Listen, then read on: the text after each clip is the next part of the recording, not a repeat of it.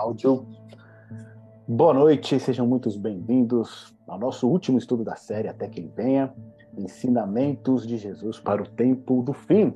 Esse nosso último estudo aqui, onde nós vamos concluir essa nossa série de sete estudos, onde nós vimos ali os sinais da volta de Jesus, depois vimos cada uma das parábolas que o Senhor Jesus traz para nós com relação à vigilância, e não somente ela, mas vigilância e fidelidade, vigilância e preparo, vigilância e trabalho, vigilância e testemunho, ou seja, sempre o tema da vigilância ela está incluída nessas parábolas, mas em cada uma dessas parábolas Jesus ele demonstra ali o que ele de fato espera de nós, como servos dele, como discípulos dele.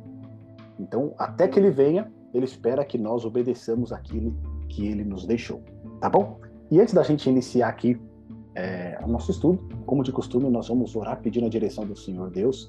Nós temos já o pedido especial aqui da Éder, do Éder e da Karen. Pode deixar que a gente vai estar orando por essa situação que vocês colocaram, não precisa colocar aqui novamente, tá bom? E quem tiver algum pedido de oração que queira fazer aqui, por favor, fique à vontade, pode abrir o microfone ou então colocar aqui no chat pra gente, tá bom? Pra gente orar antes de iniciar o nosso estudo. Dá um tempinho aí para quem quiser escrever, poder fazer o pedido. Se alguém quiser também abrir, abrir o microfone aí para fazer, fique à vontade, tá bom? Boa noite, Maiara, Isanete, sejam bem-vindas ao nosso último estudo. Aqueles também que têm acompanhado pelo YouTube, que Deus abençoe a vida de todos.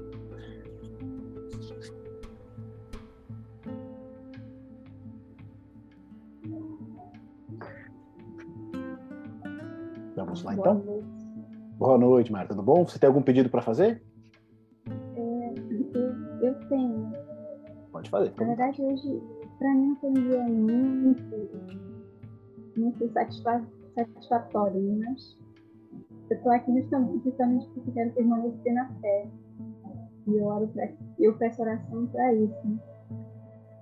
E que a fé da gente não esmoreça. Fechado. Com certeza. Pode deixar que te vai orar por esse propósito, sim né,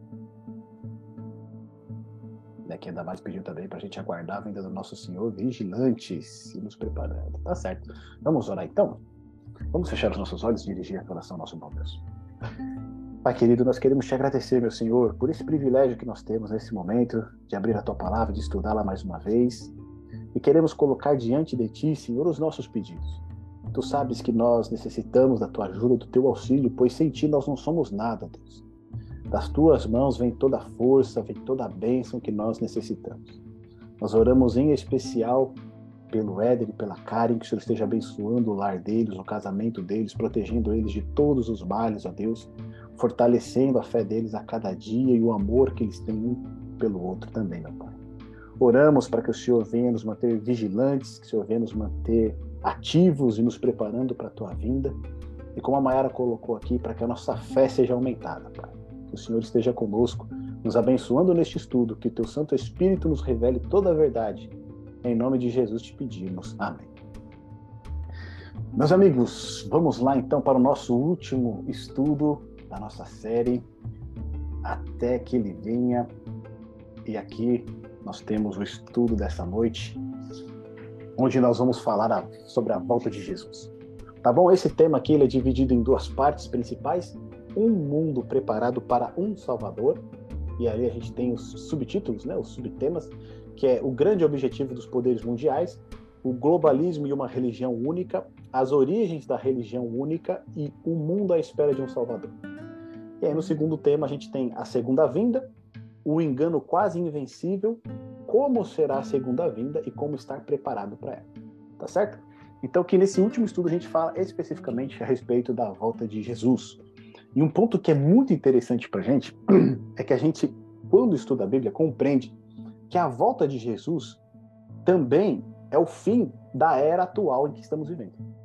Tá certo? O retorno do Senhor Jesus, a gente percebeu o quê? Que é juízo, certo? Vem o juízo. E através do estudo das profecias, principalmente ali de Daniel e Apocalipse, a gente percebe que pouco antes da volta de Jesus, o mundo ele vai estar em convulsão grandes terremotos, a gente vai ver os poderes do céu sendo abalados, a gente teve aqueles sinais né, que Jesus predisse ali, ou seja, o mundo ele vai estar num estado de convulsão, de ebulição, tá certo? de crise. É esse momento em que o mundo vai se encontrar pouco antes da volta de Jesus. E Jesus ele vem, né, para sanar esses problemas, para resolver de uma vez por todas essa questão da maldade do pecado, que é muito além, né, dos problemas financeiros, problemas econômicos, problemas do clima, etc. Tá bom? Só que o mundo inteiro também, ele espera o quê? Essa, né, essa vinda, né, é, de Jesus com uma solução para os problemas, o próprio mundo ele quer propor uma solução para todos esses problemas. Tá certo? Os próprios homens, os grandes governantes, os homens de poderes, eles mesmos se unem para propor o quê? Uma nova era. Tá certo? Uma nova era de prosperidade, uma nova era onde todo mundo será feliz, uma nova era onde todo mundo, né, é, vai poder exercer ali suas habilidades, vai poder crescer, você não vai ter mais pobreza e etc. Então basta ver aí as campanhas que a gente tem né, as Nações Unidas sempre envolvidas, as grandes religiões também sempre envolvidas nessas questões. Né? Nós precisamos mudar a nossa maneira de viver para que a gente possa entrar numa nova era de prosperidade. Ou seja, nós temos um contraste. Nós temos do lado bíblico trazendo uma nova terra, tá certo? Que Cristo é que vai trazer essa nova criação, esse novo mundo pelo seu poder, ou seja, não vai ser o ser humano que vai fazer isso. E por outro lado, quando a gente olha para as notícias, acompanha aí o cenário mundial, a gente vê a humanidade querendo se unir para trazer essa nova era de prosperidade. Então são dois pontos totalmente distintos. Um diz que Cristo é que vai trazer essa nova criação. Por outro lado, a gente tem né, os poderes unidos aí para trazer essa nova era. É nesse contexto que a volta de Jesus se dá, tá certo? Só que esse contexto, ele não é algo novo. Olha que coisa interessante. Lá em 1995, o Jim Garrison, que era presidente do State of the World Forum, que é muito parecido hoje com o Fórum Econômico Mundial, acho que é, na verdade é até a mesma coisa, só mudou de nome. Ele dizia o seguinte, olha, nos opa, passei aqui. Nos próximos 20 e 30 anos já estaremos sob um governo mundial é inevitável. Então, lá em 1995, ele falou isso. Tá certo? Se você colocar 30 anos aí que ele colocou, 20 ou 30 anos, 2025 ele está dizendo o quê? Nós já estaremos sob um governo mundial. Ou seja, isso é algo que eles já estavam falando o quê? Há 20, 30 anos atrás. Tá certo? Então, esses grandes homens políticos se uniam para dizer que o mundo estaria sob um governo mundial. E esse governo mundial que seria instalado está, e, tra, traria paz né, para as nações. Agora, esse não é um sonho novo, é um sonho antigo, na realidade. Tá bom? Então, se você está com a sua Bíblia aí, eu vou pedir para que você abra lá em Gênesis, no capítulo 11, no verso de 1 a 4. Olha lá a primeira tentativa de um governo mundial. Gênesis 11,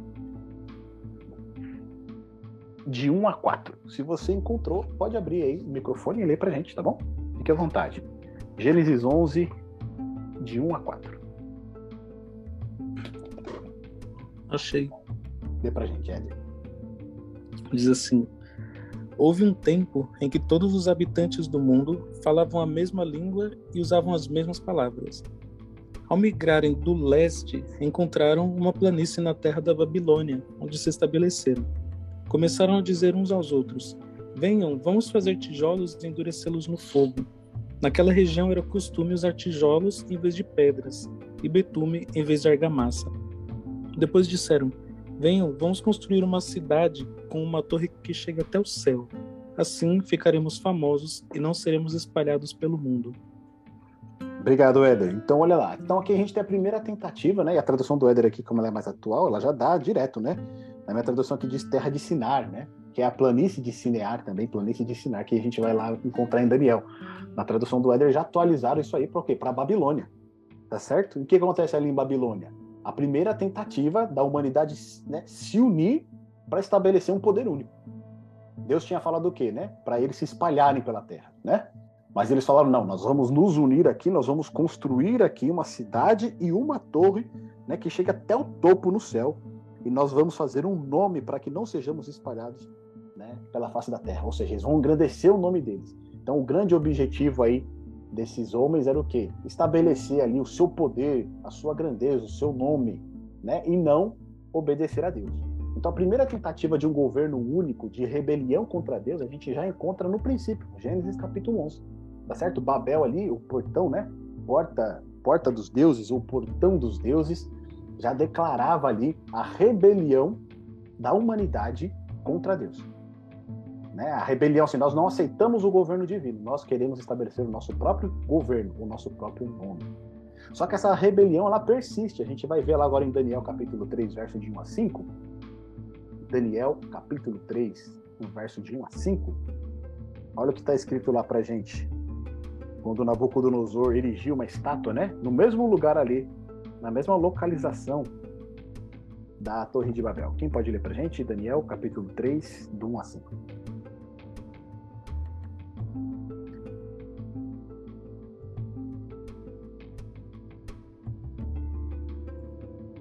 O rei Nabucodonosor fez uma estátua de ouro, cuja altura era de 60 côvados, e sua largura de seis côvados. Levantou-a no campo de Dura, na província de Babilônia então o rei Nabucodonosor mandou reunir os príncipes, os prefeitos, os governadores, os conselheiros, os tesoureiros, os juízes, os capitães e todos os oficiais das províncias para que viessem à consagração da estátua que o rei Nabucodonosor tinha levantado.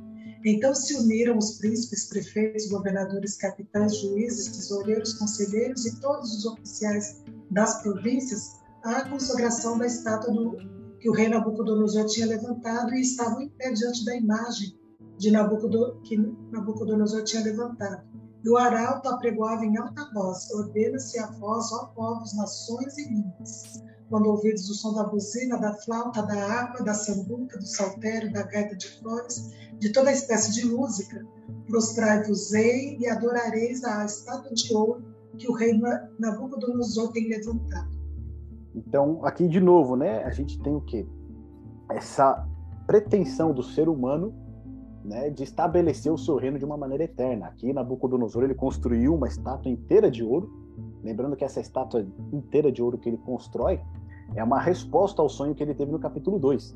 No capítulo 2, ele, ele havia né, tido um sonho no qual ali foi revelado, através de Daniel, que a sequência dos impérios mundiais até o reino de Deus ser estabelecido. Né? E começava com a cabeça de ouro que é, era simbolizada ali pelo reino de Babilônia. Então, quando Nabucodonosor ele constrói uma estátua inteira de ouro, o que ele está querendo dizer é que a profecia não vai se cumprir, tá certo? O reino dele será um reino eterno. Então, ou seja, o reino de Babilônia é um reino que vai durar para sempre.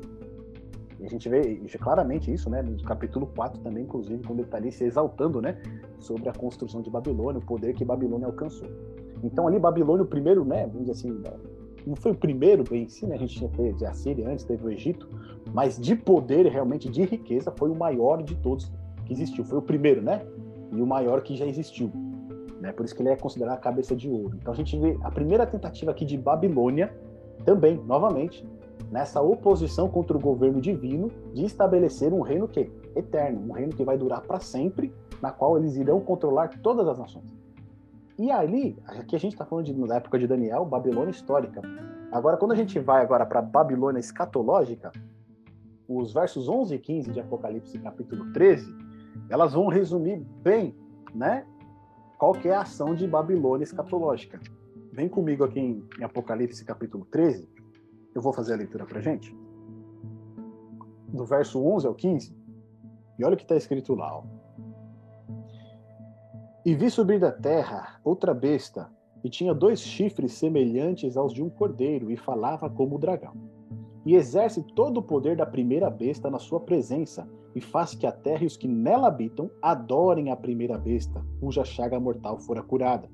E faz grandes sinais, de maneira que até fogo faz descer do céu a terra, à vista dos homens, e engana os que habitam na terra com sinais que lhe foi permitido que fizessem presença da besta, dizendo aos que habitam na terra que fizessem uma imagem à besta que tinha a ferida da espada e vivia. E foi-lhe concedido que desse espírito à imagem da besta, para que também a imagem da besta falasse e fizesse que fossem mortos todos os que não adorassem a imagem da besta. Tá bom? Então aqui a gente tem duas bestas no capítulo 13, a besta que surge do mar e a besta que surge da terra. A gente entende que através do estudo das profecias, essa primeira besta que surge do mar é um poder político religioso e a que surge da terra é um poder político econômico, tá certo?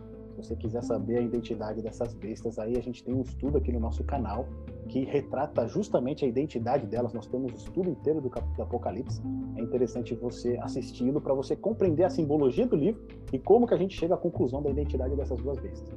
Tá certo? Mas aqui o fato é que esses dois poderes, religioso e político, econômico, eles se unem estabelecem o quê? Uma adoração universal.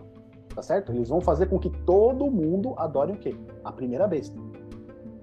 Ou seja, de novo, aquele mesmo conceito que a gente viu na Babilônia histórica, ela se repete aqui na Babilônia escatológica. Tá certo? Como que você vai forçar que o mundo preste adoração a essa primeira besta que surge? Né, através de sanções econômicas, a marca da besta. Então, todos esses pontos ali são tratados no capítulo 13 de Apocalipse. Ou seja, é algo universal. É o quê? Um grande governo mundial. Tá certo? Só que esse governo mundial ele é amparado pelo quê? Pela religião também. Ele não é apenas uma questão civil, mas ele está inteiramente entrelaçado né, com a questão religiosa. Tá certo? No livro de Apocalipse, quando a gente fez o nosso estudo, a gente entendeu né, que aquilo que João escreve serve tanto para os cristãos do primeiro século, quanto para aqueles que vivem no final dos tempos. No primeiro século, qual era o grande poder que dominava ali onde João vivia, né, ali na, na Turquia? Era Roma, tá certo? E Roma era o que? Era um poder político, mas ao mesmo tempo que ele era um poder político, ele tinha um culto ao imperador. Ou seja, ele misturava a questão da religião junto o quê? Com a questão civil, tá certo? Aqueles que não participavam do culto ao imperador, eles sofriam sanções. No estudo das sete igrejas a gente tem isso, né? Várias igrejas sofrem porque não querem participar do culto ao imperador. E o que está querendo dizer para nós aqui é que no futuro, novamente, isso vai acontecer, tá certo? Esse novo governo mundial, ele vai estabelecer o quê? Uma religião única. Então, essa ideia que o Jim Garrison está trazendo para a gente aqui de 20 anos atrás, ela não é nova. Ela sempre esteve presente na humanidade que se rebela contra Deus, que se rebela contra o governo de Deus. E aí entra outro ponto interessante para a gente, que eu vou trazer algumas citações aqui rapidamente para a gente, tá? Nesse mesmo é, State of the World Forum, eles têm um, um, um, relatório final, no ano 97, em que eles fizeram o seguinte: ó. propuseram criar uma nova cultura integral, dizendo que a mudança para uma cultura integral deve acontecer e acontecerá, ou seja, estão definindo o que vai acontecer, em todos os níveis de interação. Todas as funções e relações serão redefinidas. Valores espirituais íntimos, relações familiares íntimas entre homens e mulheres, entre adultos, crianças e velhos, comunidades, nações, grupos étnicos e culturas, instituições globais, e a relação dos humanos com o mundo natural e o sistema vivo mais amplo. Então ali eles estavam definindo o quê? Uma cultura integral que ia mudar toda a maneira das pessoas viverem e das pessoas se relacionarem. E o grande objetivo era o quê? Integrar os seres humanos ao mundo natural. Tá certo? Então esse que é era o propósito que eles tinham lá em 97 já trabalhando. Nessa, nessa cultura integral, né? Integral lembra-se todo, né? Então tudo vai ser imerso nessa cultura. A hora que eles dizem aqui em 98, Robert Miller, ele disse o seguinte: Desde 1980, nós entramos em um novo período. De agora em diante, a Terra está em primeiro lugar. Tá certo? Então ele coloca a Terra em primeiro lugar. Aí depois ele vai falar o seguinte: eles querem implementar o plano populacional, dar apoio à vida simples e frugais e fazer com que as corporações multinacionais adquiram consciência global. Isso me dá esperança. Então lá, em 98 ele já estava dizendo isso, que a partir de 80 a Terra agora está em primeiro lugar. Tá certo? Então a gente tem que cuidar da Terra. A humanidade vai ficar no segundo plano e é importante o quê? Que as corporações multinacionais elas adquiram consciência global. Se você já ouviu falar do ESG, depois você dá uma pesquisada no Google, você vai ver que é uma grande preocupação das grandes empresas hoje, tá certo? Estarem preocupadas com o ambiente, estarem preocupadas com essa questão da é, transparência, toda essa questão aí de você degradar menos o planeta. Tá? Então, todas as grandes corporações estão rumando para isso. Então, isso é algo lá de 1998 que hoje está acontecendo. Em 1995, Sam Kim ele diz o seguinte: a reunião de 1995 do State of the World Forum conclamou a humanidade a criar uma teologia ecológica ecumênica, centrada em um senso renovado de reverência pelo meio ambiente que forneça um denominador comum e ponto de concentração para a cooperação entre as maiores religiões do mundo. Então, o que, que ele está querendo dizer lá em 95 para a gente? que haveria de ter uma teologia ecológica ecumênica, ou seja, todas as religiões deveriam se voltar em torno de uma causa, que é o quê? Ecológica, tá certo? Então todas as religiões do mundo deveriam se voltar para essa questão. Olha só, é, em 1997 o Mikhail Gorbachev ele fundou a, a Cruz Verde Internacional. Tá? A gente tem a Cruz Vermelha que cuida das questões humanitárias e aí ele criou a Cruz Verde que cuida das questões ambientais. E aí, numa das entrevistas, ele disse o seguinte: Nós precisamos de um novo código jurídico ambiental internacional baseado em uma Carta da Terra, um pacto similar à Declaração dos Direitos Humanos das Nações Unidas. Minha esperança é que esta carta seja como os Dez Mandamentos, um sermão da montanha, que forneça uma orientação para o comportamento humano para o meio ambiente no próximo século. Ou seja, ele escreve essa Carta da Terra lá em 1997, como se fosse um pacto jurídico ambiental internacional, ou seja, vai abarcar todo mundo, e ele gostaria que essa carta fosse como os Dez Mandamentos, tá certo? Uma lei que vai reger a vida e a moralidade das pessoas. Esse mesmo Mikhail Gorbachev, né, ele que foi o último líder ali da, da União Soviética, ele inclusive, né, que participou ali da queda do, do socialismo, né, né, depois até recebeu um prêmio, prêmio, Nobel da Paz, ele se dedicou depois da queda da União Soviética inteiramente a essas questões ambientais. Olha o que ele diz. Bem, eu acredito no cosmos. Todos nós estamos ligados ao cosmos. Olhe para o Sol. Se não há Sol, então não, não podemos existir. Então, a natureza é meu Deus. Para mim, a natureza é sagrada. As árvores são meus templos e as florestas são minhas catedrais. Então, essa aqui era a definição de Mikhail Gorbachev. Ele falava que a natureza, para ele, é o quê? É o Deus dele. Tá certo? Uma visão totalmente panteísta, né? Que remete lá às religiões orientais. Já o padre Luiz Dolan, ele faz parte da, da URI, que é a Iniciativa das, das Religiões Unidas. Lembra que um outro lá falou o quê? Precisava ter o quê? Uma, né? um, um pacto ecumênico entre as igrejas, né, através de uma causa ecológica. E aí, olha o que o padre Luiz Dolan, padre católico, ele diz. Ele é participante da URI, né, essa iniciativa das Religiões Unidas, que é um dos, um dos órgãos também pertencentes à ONU. Disse que o futuro governo mundial deve ter uma base religiosa. A governança global é retratada essencialmente como, uma, como um ideal civil, mas não funcionará a menos que também seja apresentada como ideal religioso. Então ele está dizendo o quê? Que a nova ordem mundial, essa ideia de você né, ter um governo sobre todas as nações, ele precisa acontecer, mas ele só vai conseguir acontecer se ele for apresentado como um ideal quê? religioso. Por quê? É isso que vai unir as pessoas, tá certo? É isso que vai unir as nações. Só que como que eu faço se eu sou cristão, se você né, é, é, é muçulmano, né? Se o outro é judeu, como é que eu posso unir essas pessoas em torno de figuras? Você tira a figura. Né? Então não é mais Cristo, não é mais o Alá, não é mais Maomé. Você faz o quê? Algo maior, algo que pertence a todos, que é o quê? A natureza, tá certo? A terra, toda essa questão aí que envolve o que o Gorbachev disse, né? Que a natureza é o Deus dele.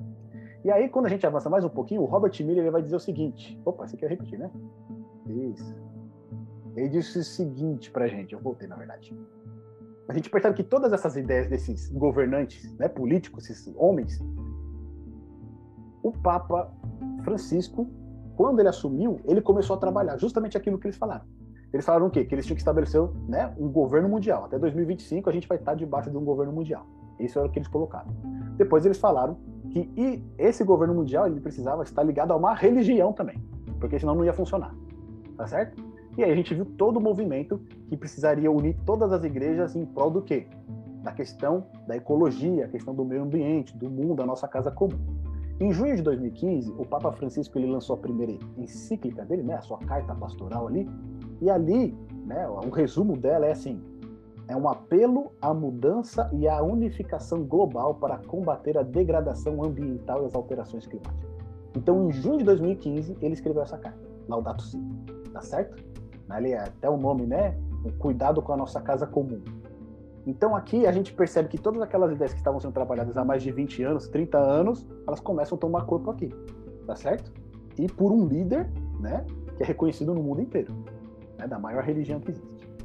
Em 2020 ele escreveu uma outra carta, que é a Fratelli Tutti, né, que é uma é, Fratelli é a irmandade, né? Todos irmãos ali, seria a tradução, né? Todos a irmandade, né? Todos unidos ali. E aí olha que interessante que vai dizer aqui pra gente, ó. É, ele estabelece, né? Ele tem 287 itens, estabelecendo duas novas orações nessa carta: a oração ao Criador e a oração cristã ecumênica. Ou seja, você trabalha a parte da criação, tá certo? E também você trabalha a questão da união das religiões, a oração cristã ecumênica. Por isso que a, a carta se chama Fratelli Tutti, né? Todos irmãos. Então, aquela ideia que a gente viu, você precisa ter o quê? Uma religião o quê? Ecumênica, união dessas religiões em torno de uma causa. A gente percebe aqui que né, o Papa ele fez muito bem essa lição de casa aqui, é, trabalhando essa ideia de um governo mundial, tá certo? Só que qual que é o problema com isso? Porque se a gente for avaliar, a gente teve a COP27 nesse ano, e para, todas essas questões do meio ambiente, de você cuidar né, do nosso planeta, elas são boas, elas não são ruins, tá certo? Olha o que teve lá em, em agora, né, no final do ano, lá em novembro, na COP27. Líderes mundiais vão ao Monte Sinai para os 10 mandamentos da justiça climática. Então, qual que era o propósito deles? Pegarem os 10 mandamentos é, da, da, justiça climática, né, que eles estão chamando, subir até o Monte Sinai, no mesmo local, né, na mesma região onde Deus entregou os dez mandamentos, e ali eles entregarem né, para a humanidade os dez mandamentos da justiça climática. Tá certo? Então eles vão no mesmo local onde Deus entregou a sua lei, e ali eles entregam essa lei do clima. Aí lembra que o Gorbachev falou lá? Que ele queria que a Carta da Terra fosse o quê? Como os Dez Mandamentos, tá certo? E o que, que eles fizeram esse ano aqui? Levaram até o Monte Sinai os Dez Mandamentos da Justiça Climática. Só que no dia que eles foram né, para subir até o Monte Sinai ali, você tinha vários líderes de várias religiões é, juntos né, nesse propósito. É, aconteceu um problema lá, né, a questão do clima, e eles não conseguiram subir até o Monte Sinai. Então o plano deles foi frustrado, tá certo? Pela intervenção divina né? Eles não teriam que subir no lugar lá para apresentar os dez mandamentos da justiça climática. Que basicamente os dez mandamentos deles são legais, quando você vê o resumo, tá? Então eu coloquei aqui o link para quem tiver interesse depois para procurar. O site é o climaterepentance.com. Aí tem barra, né? The Spiritual Principles. Depois você pausa o vídeo aí que você estiver assistindo para pegar esse link. E aí eles têm os 10 mandamentos na íntegra, tá? Aqui eu coloquei só o resumo deles. Então, por exemplo, o primeiro mandamento fala de proteger a natureza. Não tem nada de errado com isso. Mas quando você vai ler o que está por trás desse mandamento lá no site deles, eles falam que muitos consideram a própria natureza como divina certo? Então você vê de novo aí várias ideias panteístas, aquelas ideias lá que o Gorbachev falou, né? É, a natureza é o meu Deus. Depois ele vai falar no mandamento 5, né? Uma vida espiritual disciplinada é útil para superar os desafios da mudança climática. De novo, você, né, unindo aí a questão da religião com essa questão da mudança climática, com a questão da ecologia, Aí no, mandamento 9, leve a sério as lições e observações que a humanidade alcançou pela aplicação de sua mente no estudo científico e pelo raciocínio comum. Ou seja, você tem que pensar igual a maioria das outras pessoas pensam e sempre utilizar um raciocínio que com um estudo científico, tá certo? Algumas coisas você precisa deixar para trás aí para você estar tá em harmonia com o que eles com o que eles acreditam. Então, grande parte desses mandamentos, eles, eles são panteístas, tá? Eles divinizam a natureza. E esse é o grande problema. Então, quando você olha assim rapidamente, não tem nada de errado com isso, seria algo até bom. Né? Nós, como mordomos de Deus, devemos cuidar assim da natureza, devemos sim fazer né, aquilo que estiver ao nosso alcance da melhor maneira possível, mas não será isso que vai salvar o mundo. No entanto, o que a gente vê é um movimento né, interreligioso, liderado aí pelo Papa Francisco, para que essa, vamos dizer assim, essa religião mundial voltada para a questão ecológica, para a questão ambiental, ela seja estabelecida. E quando a gente fala de uma religião ambiental, aí não importa, por exemplo, se a figura central da minha fé é Cristo, tá certo? Se o do outro lá é o Alá, né? se o do judeu é o Messias, que eles acreditam que ainda não veio. Porque a natureza é algo comum. E a partir do momento que eu, que eu divinizo a natureza, ela serve para todos. Então esse é o grande problema nessa, nesse caminho que eles estão trilhando. E a gente percebe que essa ideia de uma religião universal voltada na natureza, né, ela está diretamente relacionada com o quê? Com um governo único mundial, tá certo? Eles estão conectados. Só que por trás de tudo isso que a gente está falando aqui, né, parece que não é algo é, demais, né? Parece que é até bom isso. Só que olha só que coisa interessante aqui para gente. Da onde vem essas ideias que eles estão trabalhando aqui agora? Tá? Essa aqui é a Ilona Petrovna, Petrovna Blavatsky, Tá? Ela é uma ocultista. Vai falar que ela fundou a sociedade teosófica, etc., mas na verdade ela é uma ocultista. E olha o que ela diz aqui, ó. A filosofia esotérica mostra que o homem é verdadeiramente a divindade. Manifesta em seus dois aspectos, o bem e o mal. Uma vez que a humanidade é Deus, segue-se pela lei do desenvolvimento espiritual. A humanidade se libertará dos seus falsos deuses e finalmente se redimirá a si mesma. Então, qual que é a ideia que ela trabalha aqui? Que o ser humano, ele é o quê? Divino tá certo? O homem é o próprio Deus, tá certo? É isso que ela ensina aqui nos livros dela. né? Que é até a ideia da serpente no jardim do Éden. Numa outra citação, ela diz o seguinte: a adoração silenciosa da natureza abstrata ou numênica, a única manifestação divina, é a única religião enobrecedora da humanidade. Ou seja, antes mesmo de Gorbachev, né, falar que a natureza é o deus dela, essa Helena aqui, ela estava dizendo que a manifestação divina, né, é a que se dá na natureza, tá certo? Então, quando a gente presta a nossa adoração à natureza, a gente está prestando adoração à divindade. E aí, por último, ela vai dizer o seguinte: Blavatsky alegava que a religião dos ancestrais universal, ou seja, uma religião única, era a adoração do dragão e do sol. Ela esperava que a nova religião do futuro seja a adoração restaurada do dragão e do sol. Assim, ela predisse um cumprimento literal da profecia do Apocalipse, que diz que os homens prostraram-se diante do dragão, porque deram o seu trono à vista. Então o que ela está dizendo aqui? Que a religião universal dos ancestrais lá no passado era o quê? Era o culto ao dragão e ao sol. E que a esperança dela é que essa religião voltasse no futuro. Tá certo? Então todo esse movimento de, né, de uma religião voltada para as causas ambientais, voltada para a ecologia, na realidade é o quê? Adoração ao dragão e ao sol. Tá certo? No fundo, é, é a mesma religião. E ela esperava o quê? Que essa religião voltasse no futuro. Então eles maquiam até de alguma maneira essa religião, mas na verdade é aquilo que já havia acontecido no passado. Uma seguidora dela, que é a Alice Bailey, é, ela diz o seguinte: ela também né, é ocultista. Olha o que ela fala para gente. A nova religião trabalhará junto com as Nações Unidas. Inclusive, ela fundou uma editora que chamava Lucifer Trust, alguma coisa assim. Ou seja, eles, elas, elas eram adoradores realmente de Satanás. Depois elas mudaram o nome para Lucius Trust. E essa editora aí, ela é vinculada também à ONU. Ela diz que a nova religião trabalhará junto com as Nações Unidas. Assim, as metas expressas e os esforços das Nações Unidas virão a dar frutos. Ou seja, para dar fruto, você precisa estar ligado o quê? Com a religião, tá certo? De novo aquela ideia trabalhada anteriormente. E uma nova igreja de Deus, formada a partir de todas as religiões e grupos espirituais, dará um fim de forma unida à grande heresia da separação. Então aqui, né, ela está dizendo novamente que para que a gente tenha um governo mundial, é necessário também ter uma religião mundial, né? uma igreja única. Depois ela faz um outro comentário onde ela diz o seguinte: se aproxima o dia quando todas as religiões serão consideradas como emanações de uma grande força espiritual. Tudo será visto de outra forma, como uma só raiz de onde a religião universal do mundo emergirá inevitavelmente. Então, de novo, essa ideia, né? Todos pertencemos à mesma coisa, todos pertencemos a uma grande força espiritual, todos temos algo em comum, tá certo? Então essas divisões que a gente tem hoje nas nossas crenças, nas nossas doutrinas, elas têm que deixar de existir para que a gente possa realmente fazer parte de uma única religião verdadeira. E por último ela diz, na nova ordem mundial, a espiritualidade superará a teologia.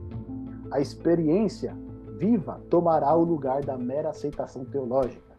A verdade dinâmica e expressiva será a pedra de toque da nova religião mundial. Então, o que ela está querendo dizer aqui? Que a nova religião mundial, você não vai mais ligar para a teologia, você não vai ligar mais para as doutrinas bíblicas, porque a experiência e a sua espiritualidade vai tomar o lugar disso. Tá certo? Então, você não precisa mais estudar a Bíblia. As emoções, aquilo que você sente, esse é o mover do espírito. Tá certo? Então, você não precisa se deter em doutrinas e ensinamentos bíblicos. E aí depois ela diz né, a verdade dinâmica, né? Como se a verdade pudesse mudar conforme né, vai passando o tempo, que é justamente o que a gente está vivendo hoje. Né? A Bíblia precisa ser atualizada, a Bíblia, aquilo que foi escrito no passado não pode ser aplicado nos dias de hoje, ou seja, a verdade ela não é absoluta. Né? Os reflexos aí do pós-modernismo, inclusive dentro da religião. Ou seja, tudo aquilo que ela havia dito anteriormente, a gente vê se cumprindo hoje aqui e caminhando para esse propósito que eles já haviam estabelecido e já estavam preparando há mais de 20, 30 anos atrás. Tá bom? Então, qual que é o problema então dessa religião toda fundamentada na questão do meio ambiente da ecologia? As raízes dessa religião, elas são satânicas. Tá certo? Elas são satânicas. Essas duas mulheres, elas são ocultistas. E quem revelou para elas essas questões todas que elas escreveram, esses planos que precisavam ser realizados, foi o próprio Satanás. Foi ele que narrou para elas o que elas precisavam escrever, o que elas precisavam orientar as outras pessoas, os grandes governantes, os grandes políticos, para as ações que eles deveriam tomar. Por quê? Essa religião voltada na ecologia, ela tem a sua raiz no satanismo. Tá certo? Então aqui a gente vê que tudo isso já foi preparado há muito tempo, está se cumprindo hoje, e qual que é a grande esperança que eles têm né, nessa nova religião? Precisa ter um salvador, tá certo? Precisa vir alguém para estabelecer essa religião, para fazer com que ela caminhe. A esperança tanto aí de, da Alice Bailey quanto da Blavatsky era o quê? Que o Cristo dessa era, o Cristo dessa nova era, ele iria estabelecer essa nova religião. Quando a gente para para pensar, né, todo mundo espera um Salvador. Nós estamos fazendo um estudo aqui que fala o quê? Até que ele venha, nós temos a nossa esperança na vinda do Senhor Jesus Cristo. Tá certo? Só que assim como nós temos a nossa esperança, o judeu também tem a esperança no Messias que ele acha que ainda não veio. O islamismo tem a esperança no Mahdi. Aqueles que são adeptos da nova era têm a esperança no Maitreya. Ou seja, todo mundo aguarda por um Salvador. E da maneira que nós estamos estudando na palavra de Deus, que nós precisamos aguardar essa vinda do nosso Salvador, o mundo também está se preparando para a vinda de um falso Salvador. E olha que coisa interessante aqui para gente. No judaísmo, eles ainda aguardam a vinda do Messias, tá certo? Eles não acreditam que Jesus é de fato o Messias que estava ali, né, sendo predito no Antigo Testamento e que no Novo Testamento se cumpriu. Finalmente o Verbo se fez carne né, e habitou entre nós. Então eles ainda aguardam a vida de um Messias. E ele vai trazer o quê? Paz ao mundo. Tá certo? Ele vai trazer paz ao mundo. No islamismo a gente tem o Mahdi, e ele é o redentor profetizado do Islã. E os muçulmanos acreditam que o Mahdi, junto com Jesus, vai livrar o mundo do erro, da injustiça e da tirania. Então eles acreditam que no tempo do fim, surgirá o Mahdi e ele junto com Jesus, ele vai fazer o quê? Livrar o mundo do erro. Depois, na nova era, a gente tem o Maitreya, né? Ele é designado o renovador do budismo, o próximo Buda, que reiniciará o atual ciclo iniciado por, por Siddhartha Gautama quando os ensinamentos deste tiverem sido esquecidos neste mundo. Ou seja, ele vai reiniciar, tá certo? Ele vai levar o mundo para uma nova era, né? A era de Aquários, etc. E aí o que tem aqui, até para aqueles que não creem, né? Você pode colocar ideístas, é, ateus, né? Pessoas que não creem nada. Você tem o Ashtar Charan, tá certo? Ele é um extraterrestre que comanda uma frota espacial e o objetivo dessa organização é, em certo sentido, salvar a humanidade de si mesmo. Ou seja, ele vai vir para salvar a humanidade né, dela própria. Né? Não é à toa que a gente está vendo vários relatos aí, né, de objetos voando, te viu lá é, na Ucrânia, na guerra da Ucrânia está acontecendo, em Porto Alegre também começou a aparecer algumas coisas, ou seja, esses relatos começaram a pipocar, né? De repente começaram a voltar aí, até o governo dos Estados Unidos ali falou que realmente tem algumas coisas ali que eles não podem falar, mas que realmente existem. Ou seja, para cada grupo de crença, você tem um salvador. No mundo do jeito que ele está hoje, todos aguardam o quê? Um salvador tá certo? Que vai estabelecer essa religião única, que vai abarcar todo mundo, que vai unir o mundo num propósito só. E aí, como que a gente pode lidar com essa questão, né? Esse engano? Porque todo mundo aguarda um Salvador. Mas nós que estamos estudando a Bíblia aqui, nós temos a palavra da verdade que não falha. E ela dá os passos, né? Dos acontecimentos aqui pra gente, os marcos que Cristo estabeleceu antes da sua vida. Então a gente estudou lá no nosso primeiro episódio, os sinais da volta do Senhor Jesus, tá certo? Então, toda a parte aqui de sinais, a gente está revendo elas aqui, mas a gente não vai ler. Então, muitos surgirão se dizendo ser o Cristo, ouvirão falar a respeito de guerras, rumores de guerras, terremotos, perseguição, falsos cristos, o amor se esfriará de muitos. Ou seja, todos esses sinais a gente viu que eles já se cumpriram. Agora, o que, que falta ainda se cumprir? Se a gente olha lá de novo para Mateus 24, o que, que falta ainda se cumprir? Olha lá, o evangelho ser pregado em todo mundo. Isso ainda não se cumpriu. Precisa se cumprir, tá certo? Os demais já se cumpriram. A gente consegue constatar, né, pela nossa própria observação. Mas agora o que, que falta? O evangelho será pregado em todo o mundo, surgirão falsos cristos, profetas fazendo grandes sinais para enganar, se possível, os próprios escolhidos, tá certo? Esse, isso vai aumentar ainda. Já tem hoje, né, mas vai aumentar exponencialmente. Lembra? Todo mundo aguarda um Salvador? Então isso vai acontecer. Depois, o anticristo se personificará e surgirá em diversos lugares, fingindo ser o próprio Jesus. Aí é o Salvador que o mundo espera. Lembra? Todo mundo aguarda um Salvador? Então, o engano ele vai acontecer. Para aqueles que não têm o amor da verdade, eles sejam enganados. Tá certo? Vamos ler dois textos aqui, ó. É, 2 Tessalonicenses, capítulo 2, do verso 8 ao 12. 2 Tessalonicenses, capítulo 2, do verso 8 a 12. Olha o que está escrito lá.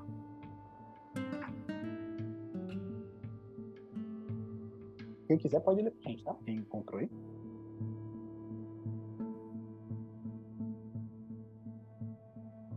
Segunda Tessalonicenses, capítulo 2, do verso 8 ao 11.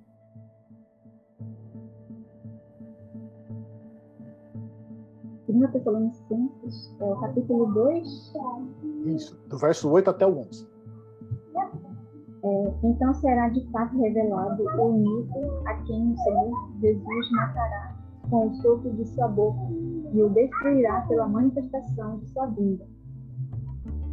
Ora, o aparecimento do iníquo é segundo a eficácia de Satanás, com todo o poder e sinais e prodígios, prodígios da mentira. O 8 até o 10. Até o 11. 11. E com todo engano de injustiça aos que perecem, porque não acolheram o amor da verdade para serem salvos. É por este motivo pois que Deus desmanda a operação do erro para dar crédito à mentira. Obrigado, Mayara. Então, olha lá, o que, que Paulo está falando aqui? Né? Que antes da vinda do Senhor Jesus, vai se manifestar o quê? O iníquo, tá certo? E o surgimento desse iníquo se dará o quê? Com toda a eficácia de Satanás. Ou seja, com todo o poder, com todo, né, tudo aquilo que foi dado, lembrando que Satanás é um anjo caído, né, ele é um querubim, né, caído, ou seja, um anjo poderoso, ele vai agir com total liberdade. E para que, que ele vai agir com total liberdade? Para enganar aqueles que, que não receberam o amor da verdade para se salvarem. Ou seja, lembra? Todo mundo espera um Salvador. Eles vão receber esse Salvador. Eles vão receber esse Salvador. Porque a palavra de Deus diz: o anticristo ele vai se personificar, ele vai surgir em vários lugares. Mateus 24, do verso 25 a 26 diz isso. Ele vai fazer grandes sinais e prodígios que, se possível, enganariam os próprios eleitos. Tá bom? E agora, 2 é, Coríntios, capítulo 11, verso 14, olha o que está escrito lá. 2 Coríntios. 2 Coríntios 11, verso 11, capítulo 11, verso 14.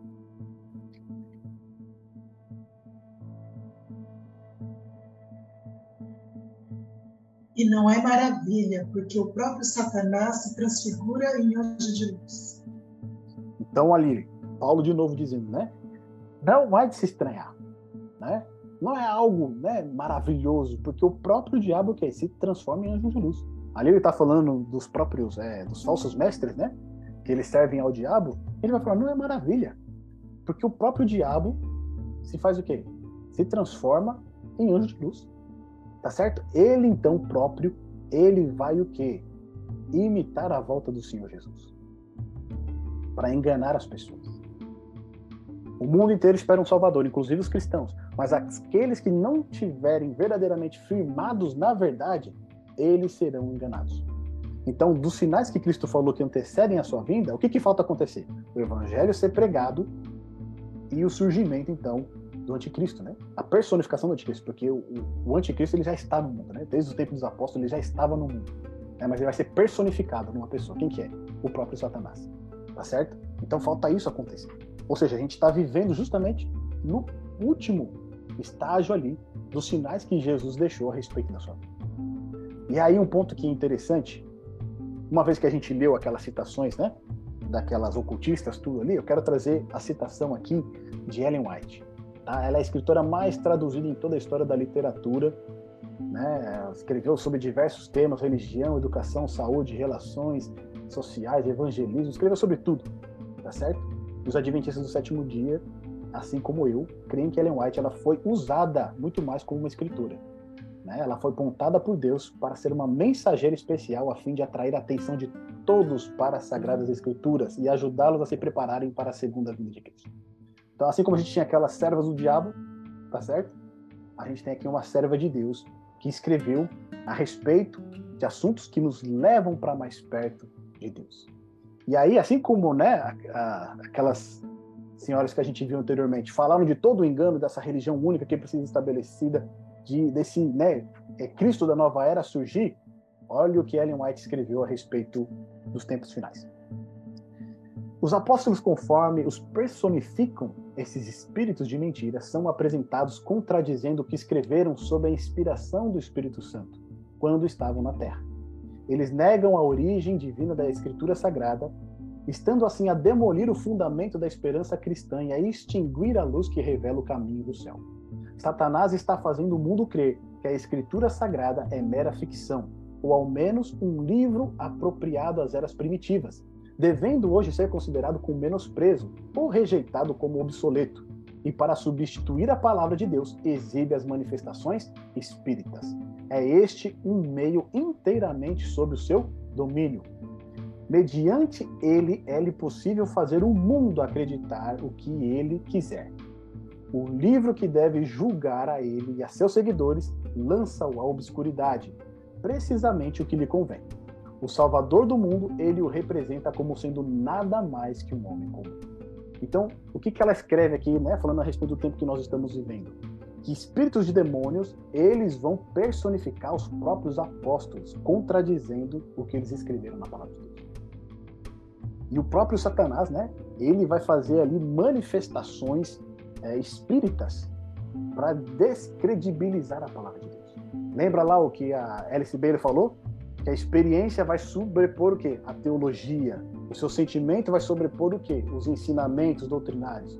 Ou seja, você tira o foco das Sagradas Escrituras e passa naquilo que é o quê? Sentimento, aquilo que eu estou vendo, as sensações. É exatamente esse engano que Satanás ele vai utilizar no fim. Tá certo? Olha o que mais ela diz aqui, ó. Muitos serão defuntados por espíritos de demônios personificando parentes ou amigos queridos e declarando as mais perigosas heresias. Estes visitantes apelarão para os nossos mais ternos sentimentos de simpatia, efetuando prodígios para apoiarem suas pretensões. Então, como é que eles vão enganar as pessoas? Vão fazer grandes sinais e grandes prodígios. Lembra porque Cristo diz a respeito do surgimento dos anticristos lá em Mateus 24? Não vá. Se falarem que ele está no deserto ou dentro da casa, ele fala o quê? Não acrediteis e não vá. Porque se você for, você vai ser enganado, tá certo? Os prodígios, eles são, são o quê? Grandiosos e vai apelar para os nossos sentimentos. Então, se você vê, você vai correr o risco de ser enganado. Devemos estar preparados para resistir a eles com o quê? Com a verdade bíblica de que os mortos nada sabem e de que os e de que os que desta maneira aparecem são espíritos de demônio. Então, por que, que Satanás tira o foco da palavra de Deus? Para poder enganar as pessoas de uma maneira mais fácil. Tá certo? Olha a última citação que ela traz aqui pra gente. Como ato culminante no grande drama do engano, o próprio Satanás ele personificará Cristo. A igreja tem há muito tempo professado considerar o advento do Salvador como a realização de suas esperanças. Assim, o grande enganador fará parecer que Cristo veio em várias partes da terra. Satanás se manifestará entre os homens como um ser majestoso, com um brilho deslumbrante, assemelhando-se à descrição do Filho de Deus dada por João no Apocalipse, lá no capítulo 1, dos versos 13 a 15. A gente tem uma né, declaração ali, uma descrição de Cristo glorificado maravilhosa. Então, Satanás ele vai aparecer desta maneira. A glória que o cerca não é excedida por coisa alguma que os olhos mortais já tenham contemplado. Ressoa nos ares a aclamação de triunfo. Cristo veio, Cristo veio. O povo se prostra em adoração diante dele enquanto este ergue as mãos e sobre eles pronuncia uma bênção, assim como Cristo abençoava os seus discípulos quando aqui na terra esteve.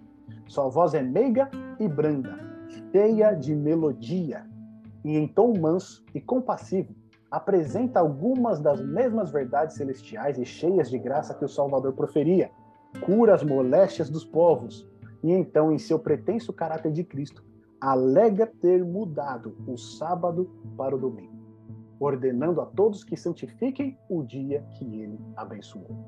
Declara que aqueles que persistem em santificar o sétimo dia estão blasfemando de seu nome pela recusa de, seu, de ouvirem seus anjos a eles enviado com a luz e a verdade. É este o poderoso engano quase o que? Invencível. Tá certo? Então imagina, ele aparece com toda a sua glória, fingindo ser Cristo. O mundo inteiro está esperando um Salvador. Não importa no que você creia ou que você não creia, todos aguardam um Salvador. Ele surge com toda essa glória, fazendo cura, fazendo sinais. E aí depois ele diz que ele mudou, né, o dia de, de adoração. O quarto mandamento ele fala que mudou o quê? Para o domingo. E ele ordena que todos santifiquem esse dia. Como que as pessoas podem resistir a esse engano? Por isso que, né, que ela diz que este é este o poderoso engano quase o que invencível. Mas ele pode ser derrotado somente pela palavra de Deus. Somente se nós estivermos firmes na palavra do Senhor. Tá certo? Então aqui a gente vê, né? Aquela religião universal antiga era o que? A religião do dragão e do sol. De novo aqui a gente vê que ela vai ser estabelecida, tá certo? Uma vez que Satanás ele diz agora aqui que ele quer que as pessoas o que santifiquem o dia que ele abençoou, que não é mais o sábado, mas sim o domingo, né? O Sunday, dia do sol. Então olha que coisa interessante. Para a gente estar seguro com relação a essa questão, para não sermos enganados, já que o mundo todo espera um Salvador, nós precisamos ter claramente como será a segunda vinda, tá certo, de Cristo. Então, o primeiro ponto que a gente tem aqui, ó, como será a segunda vinda? Mateus capítulo 24, verso 27 diz para nós o quê? Será como um relâmpago cruzando o céu. Tá certo? Mateus, Evangelho de Mateus capítulo 24. Olha lá o que está escrito. No verso 27.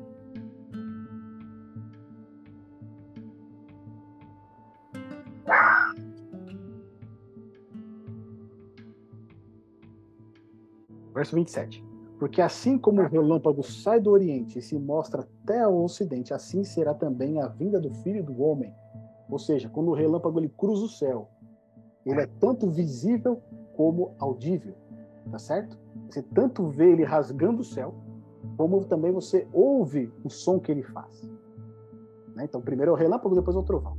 Né?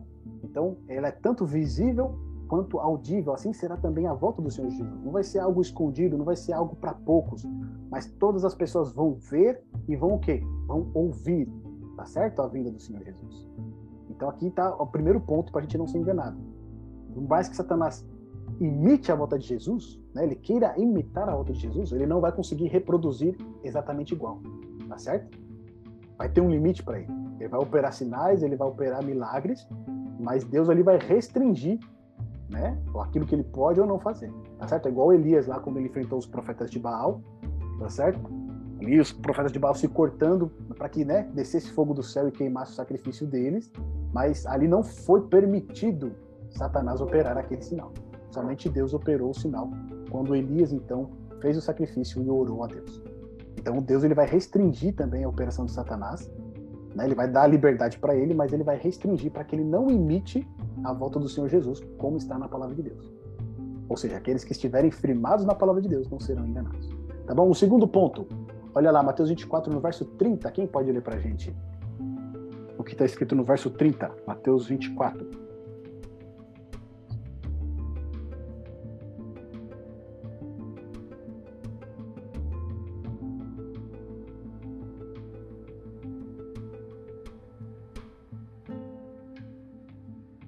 Olha o que está escrito lá. Ó.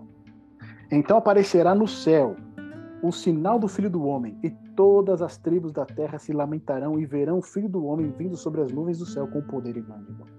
Ou seja, todas as pessoas irão que vê-lo. Tá certo? Não será apenas um grupo, não será pela TV, não será pela internet, não. Todas as pessoas verão ele com seus próprios olhos.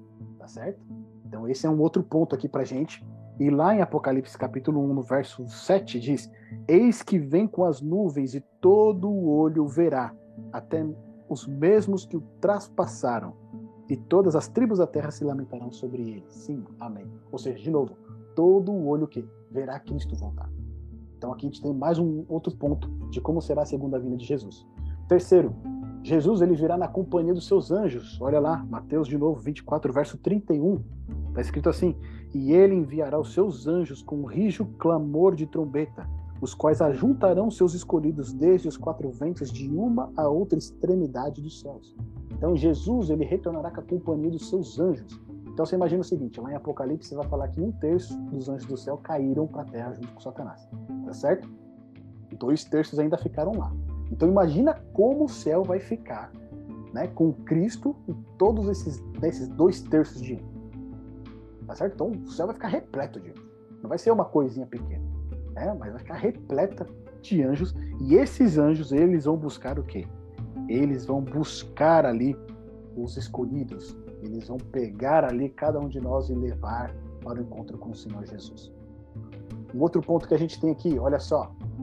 Haverá um grande abalo na terra. Apocalipse 6, dos versos 14 a 17, né, a abertura lá do sexto selo. Olha o que está escrito lá para gente, ó. Apocalipse 6, verso 14 a 17.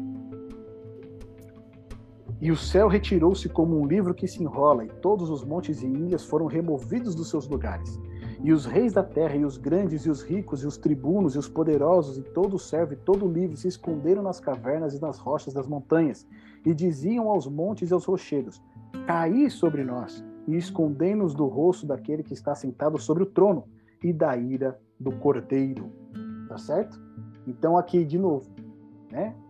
Porque é vindo o grande dia da sua ira, e quem poderá subsistir? Então, na vinda do Senhor Jesus, a terra vai estar o quê? Em convulsão vai haver um grande abalo na Terra. Né? Ele não vai ficar aqui na Terra, ele vai para um lugar, depois ele vai para o outro, depois ele volta, depois ele aparece nos Estados Unidos, depois ele aparece na Europa. Não. Na volta de Jesus, a Terra vai estar em convulsão. Um grande abalo vai ocorrer na Terra. E não somente isso. Em 1 Tessalonicenses, no capítulo 4, verso 17, olha o que está escrito lá. Ó. 1 Tessalonicenses, capítulo 4, verso 17.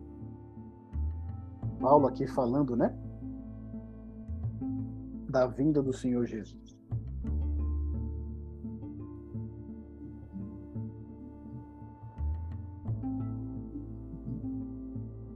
Depois nós, os vivos, os que ficarmos, seremos arrebatados juntamente com eles, entre nuvens, para o encontro do Senhor nos ares, e assim estaremos para sempre com o Senhor.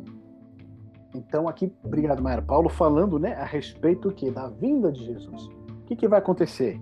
os vivos e os mortos que foram ressuscitados, eles vão ser arrebatados juntos para o encontro com Jesus aonde?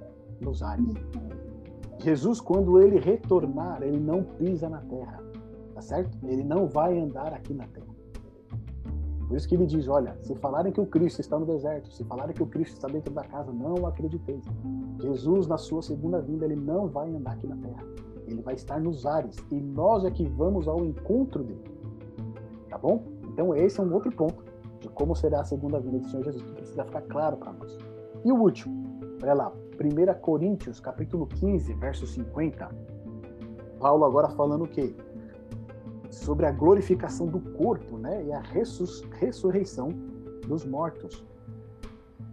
1 Coríntios 15, verso 50. Olha o que diz ali pra gente, ó. E agora digo isto, irmãos, que a carne e o sangue não podem herdar o reino de Deus, nem a corrupção herdar a incorrupção. Ou seja, nós não podemos entrar no reino de Deus, não podemos herdar o reino de Deus, né, com a, nosso, com a nossa carne e o sangue.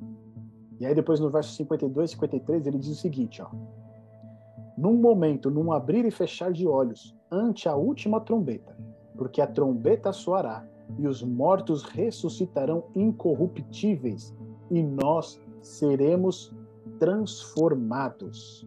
Porque convém que isto que é corruptível, ou seja, nosso corpo, se revista da incorruptibilidade, e que isto que é mortal se revista o quê? Da imortalidade. Então, na volta do Senhor Jesus, os que tiverem mortos vão ressuscitar com o corpo glorificado, o corpo semelhante ao de Cristo na sua ressurreição. E os vivos, eles serão o quê? transformados. Tá certo? O nosso corpo ele vai ser transformado. Dessa corrupção que nós temos hoje em nosso corpo, nós teremos agora um corpo glorificado, assim como Cristo também o teve.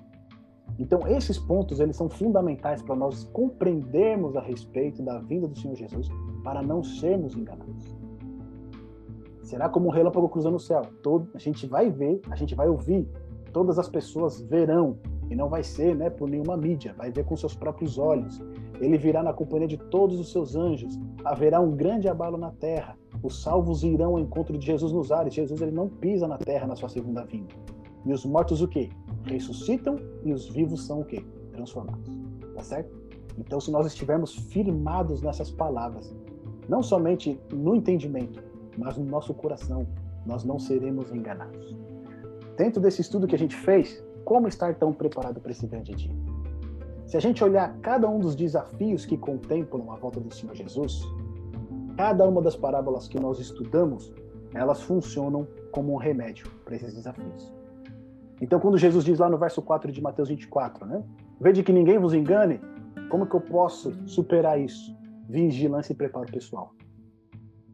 Quando ele diz que muitos dirão, eu sou Cristo, enganarão a muitos, de novo, vigilância e preparo pessoal. Aquele que se detém a estudar a palavra de Deus e tem o Espírito Santo, ele não vai se enganar.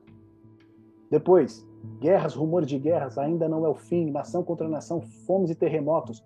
Como que eu fico atento a essa questão? Vigilância e sinais da segunda vinda. Estando atento que todas essas coisas que estão acontecendo, elas me lembram que Jesus está perto de retornar.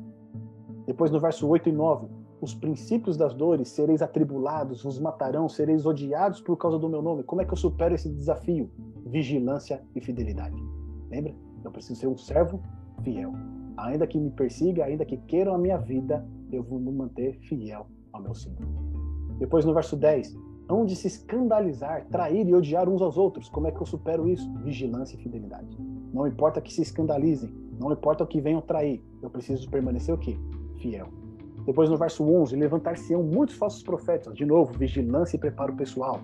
No verso 12, por se multiplicar a iniquidade, o quê? O amor se esfriará. Como é que eu venço esse desafio? Vigilância e testemunho. Nosso último estudo, que fala ali, né, a respeito da parábola das ovelhas dos, e dos cabritos, né? A gente viu que ali é o que é o amor ao próximo. Como que eu posso então lidar com essa questão do amor se esfriando? Cada vez que eu guardo a palavra do Senhor no meu coração, os seus mandamentos, eu sou impelido pelo Espírito Santo a amar o meu semelhante, ao amor não se esfriar de mim. No verso 13, aquele que perseverar até o fim, de novo, como é que vence esse desafio? Vigilância e fidelidade. No verso 14, será pregado este evangelho do reino. Como é que a gente enfrenta esse desafio? Vigilância e trabalho. Lembra da parábola dos talentos? Nós precisamos trabalhar para o Senhor. A pregação do Evangelho é essencial para que Cristo volte. E por último, nos versos 23 a 28, no surgimento do anticristo, né? Falsos cristos realizando sinais e prodígios para enganar os possíveis escolhidos. Como é que eu venço esse desafio? Vigilância e preparo pessoal.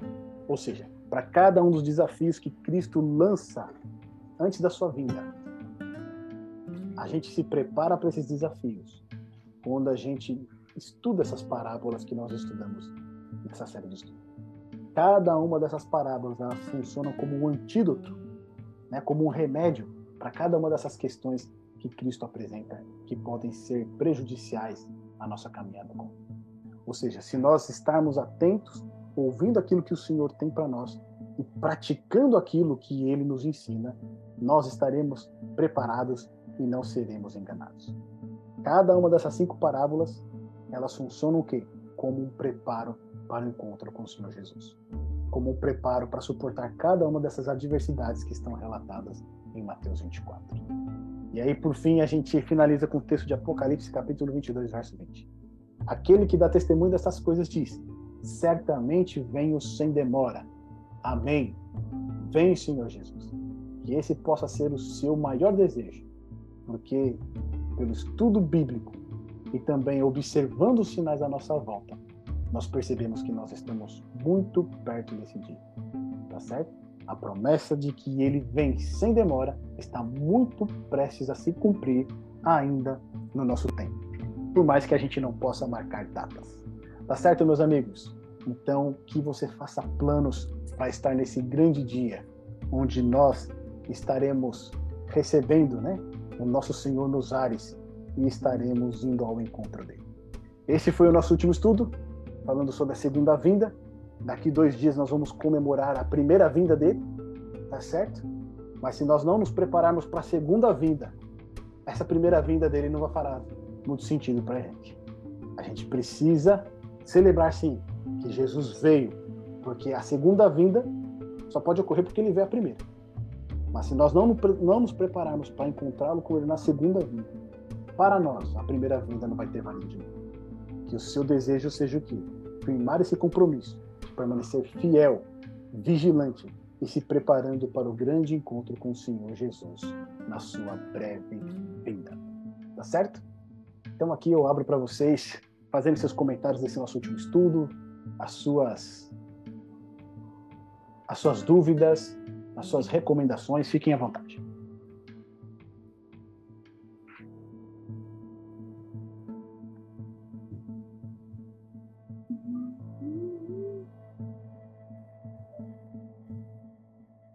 Mayara vai falar? é, eu só ia falar a respeito do que ele falou lá, né? é, sobre a vinda de Jesus. Eu pensava assim, que antes, né, quando eu não, não conhecia ainda um pouco daquele que agora, dos estudos, é, assim, a respeito da vigilância, do ato de vigiar. Então, eu, pelo que eu entendi, é, a gente tem que vigiar, mas estando preparado, né? Porque, como diz, como diz lá na parábola da, das dez virgens, que todos dormem, né? mas a diferença é que aqueles que vão dormir tem aqueles que se preparam e aqueles que não estão preparados. Né? Mãe. Aí eu fiquei assim, pensativa nessa questão, né? Porque quando você está preparado, Mamãe. você não se preocupa. Mamãe. Mãe. Você não se preocupa com o que pode acontecer, né? Quando você não está preparado, aí já é mais perigoso, né? Mamãe. Mamãe. Sim. Assim, esse, esse ponto que você colocou. quer participar. É. é. que é, o grande, é a grande questão, né? Todos vão dormir. Mas uns vão dormir ali, né, com a roupa de guerra, né? E os outros vão dormir, né, com uma roupa mais confortável, né? Vai ficar mais tranquilo. E aí quando soar ali no meio da noite, você vai ter que levantar para agir. Né? Eu tive esse você... medo, sabe? De imaginar assim, ah, Jesus pode voltar a qualquer momento. Só que agora, tendo esse estudo, eu pude perceber né, que não vai ser assim de uma forma com que a gente não veja, ou aqueles que não estão preparados não vejam. Todo mundo irá, irá perceber quando acontecer. Eu imaginava assim, que iria acontecer, por exemplo, de eu de repente estar dormindo e de repente não vi. Chegou, né? Ele veio, você estava dormindo. É, é, é, geral, eu também, quando, quando, eu era menor, eu tinha essa percepção, né? Teve uma noite até, inclusive, que eu chorei.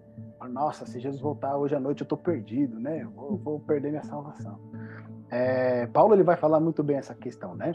Ele vai dizer que a vinda do Senhor Jesus será como um ladrão. Né? A Bíblia inteira vai falar sobre isso. Mas essa ideia da surpresa é para aqueles que não estão preparados. Né? Ele vai falar assim, mas para vós que andam na luz, né? Vocês não vão ser pegos de surpresa naquele dia. Então aqueles que, que nem você falou, a vigilância, ela é uma vigilância ativa. Né? Eu não fico só passivamente observando, não. Eu estou vigiando e estou trabalhando né, em todas aquelas questões que a gente viu. Preparo pessoal, trabalho para Cristo, testemunho, né? Então, eu estou trabalhando. Então, para mim, a volta do Senhor Jesus não vai ser surpresa, né? Porque eu tô, a gente está se preparando, a gente está sabendo. E aí eu digo mais. Por exemplo, quando você fala é, com uma pessoa que não tem conhecimento bíblico, como é que ela enxerga todos esses movimentos que estão acontecendo no mundo, uma nova ordem mundial, um governo único, etc. Todas essas questões. Como é que ela enxerga isso? Ela enxerga como um governo que vai ser estabelecido e pronto. Ela, ela não consegue perceber que isso faz parte de um plano muito maior, né? Que vai, vamos dizer assim, culminar na volta de Jesus. Tá certo? Então a gente, por esse conhecimento bíblico, quando a gente começa a perceber essas coisas ao redor, a gente nem precisava ler essas citações. A gente já percebe que, opa, tá, alguma coisa está tá acontecendo e Jesus está perto de voltar. Né? Mas quando a gente pega essas, esses outros dados, fica ainda mais claro para a gente que realmente a gente está bem perto desse dia. E a obra do engano, né, meu preto, está tá avançando a passos largos, né? A gente vê e não é, é como você colocou aquelas citações do início, né? Não é coisa nova, é coisa de 20, 30 anos atrás, né? Que está sendo preparado o palco, né? Para essa nova ordem mundial. Na verdade, nós já vivemos, né? Isso. Sim. Nós tivemos um, é, esses dois anos de pandemia como um período de teste, né, para você verificar até onde, né, eles vão cerceando, é, vão cerceando os direitos é, que antes nós achávamos nem possível, né, de ser tirados de nós. Então, quer dizer, na verdade, já há uma configuração já bem sólida, né? Para que o iníquo se manifeste com todos esses sinais e prodígios e engane a muitas pessoas porque elas não estão firmadas na palavra, né? Então, aí a importância de nós sempre nos reunirmos, sempre estudarmos, né? Estudarmos individualmente, mas também estudarmos em conjunto, convidarmos, né, os nossos amigos, aqueles que não conhecem essa mensagem para participar conosco, porque é nossa nossa obrigação, né, um dever, né? Cristo nos deu essa missão e é, não é não é uma é opção, né? Você participar ou não da missão né? É um mandado, né? Um mandado e nós precisamos cumprir, porque senão nós vamos cair no erro, né? Daqueles do servo mau, né? Do servo infiel, do servo que estancava nessas conservas que dizia meu Senhor não vem, daquele servo que enterrou os talentos, né?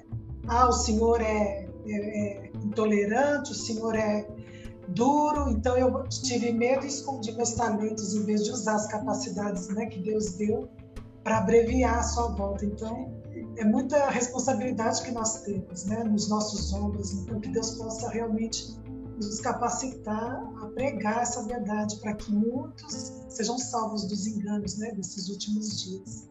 É e nós preparando, né, anunciando aos outros, nós automaticamente também estamos nos preparando, né?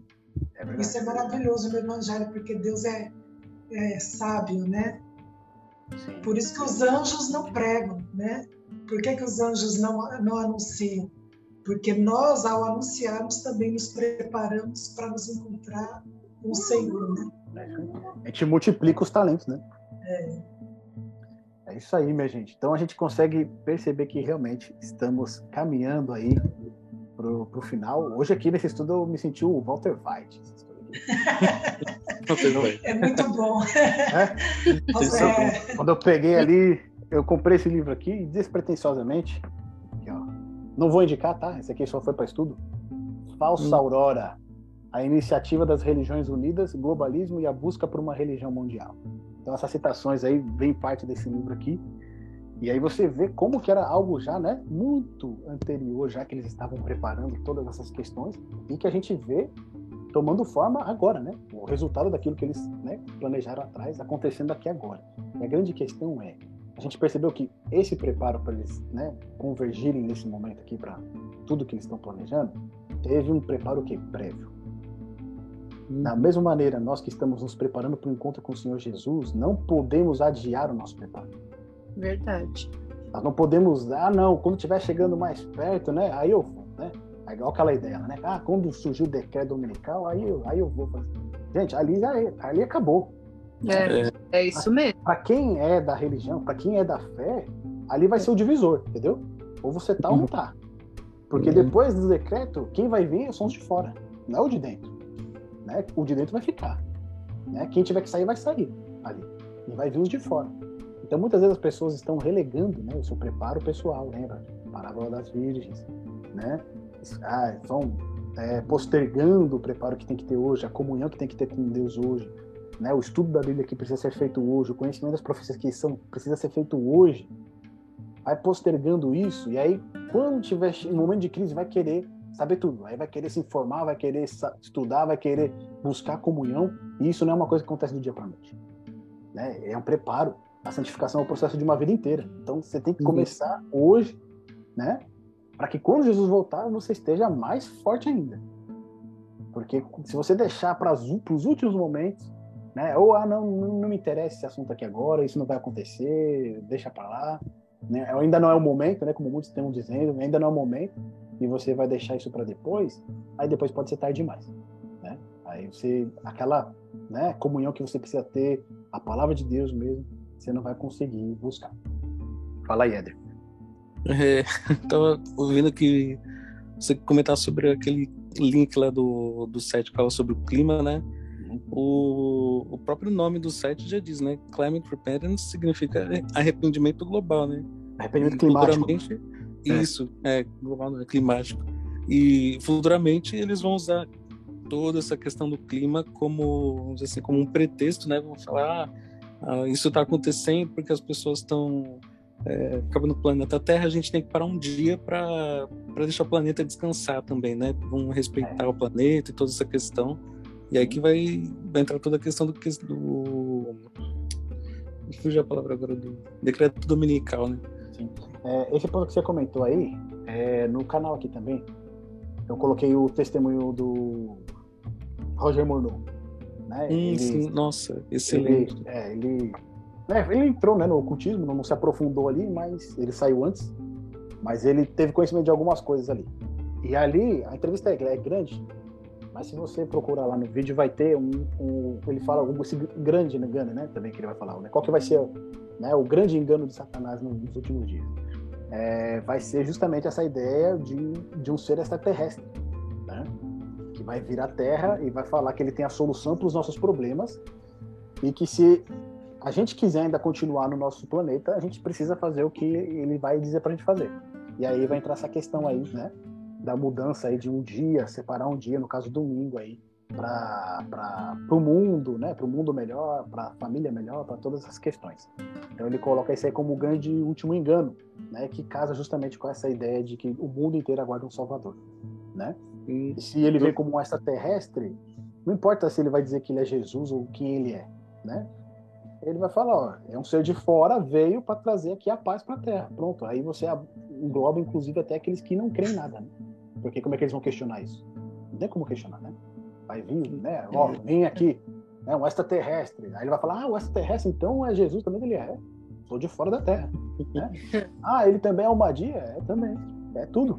Né? Pega todo mundo aí no engano. Então, nesse, nesse vídeo dele tem esse testemunho, é bastante interessante. Ele fala que esse vai ser o último grande engano, né? Excelente esse testemunho dele. Eu li o, o PDF do, do livro, nossa, sensacional.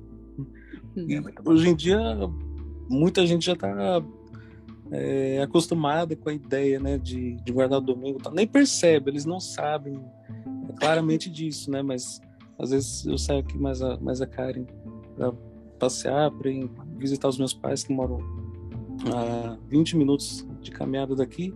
E é clara a diferença. Às vezes, quando a gente sai, tipo, sábado depois do culto, para ir lá visitá-los, tá quase todos os comércios estão abertos, as pessoas para lá e para cá, uns bebendo, outros farreando de moto, toda a maior bagunça, né? E no domingo, ruas vazias, comércios fechados. Aí eu É. comentei com a Karen e falou, tá vendo? O pessoal já tá pronto para para aceitar a ideia do, do domingo É como isso. dia universal de guarda e eles nem sabem Eles já disso. estão preparados. Né? Sim, não fazem ideia do que tá E acontecendo. na, isso, na verdade, desde o tempo de Constantino, né? Quando, Uhum. ele É. faz, quando ele faz o primeiro decreto dominical lá, ele já proibiu o trabalho, a não ser as pessoas que trabalhavam no campo, né? Poderiam continuar trabalhando. Mas todas as demais já não trabalhariam no domingo. Então, essa ideia ela já vem desde lá, só foi continuando, né? Só foi sendo é, confirmada, né? Se você vai hoje na Constituição, por exemplo, tem lá DRF, como é que é o nome? DRF? Descanso remunerado, sei lá, é algum termo assim. É, o dia do descanso, Descanso semanal remunerado. e DSR. O dia que está na Constituição é o domingo.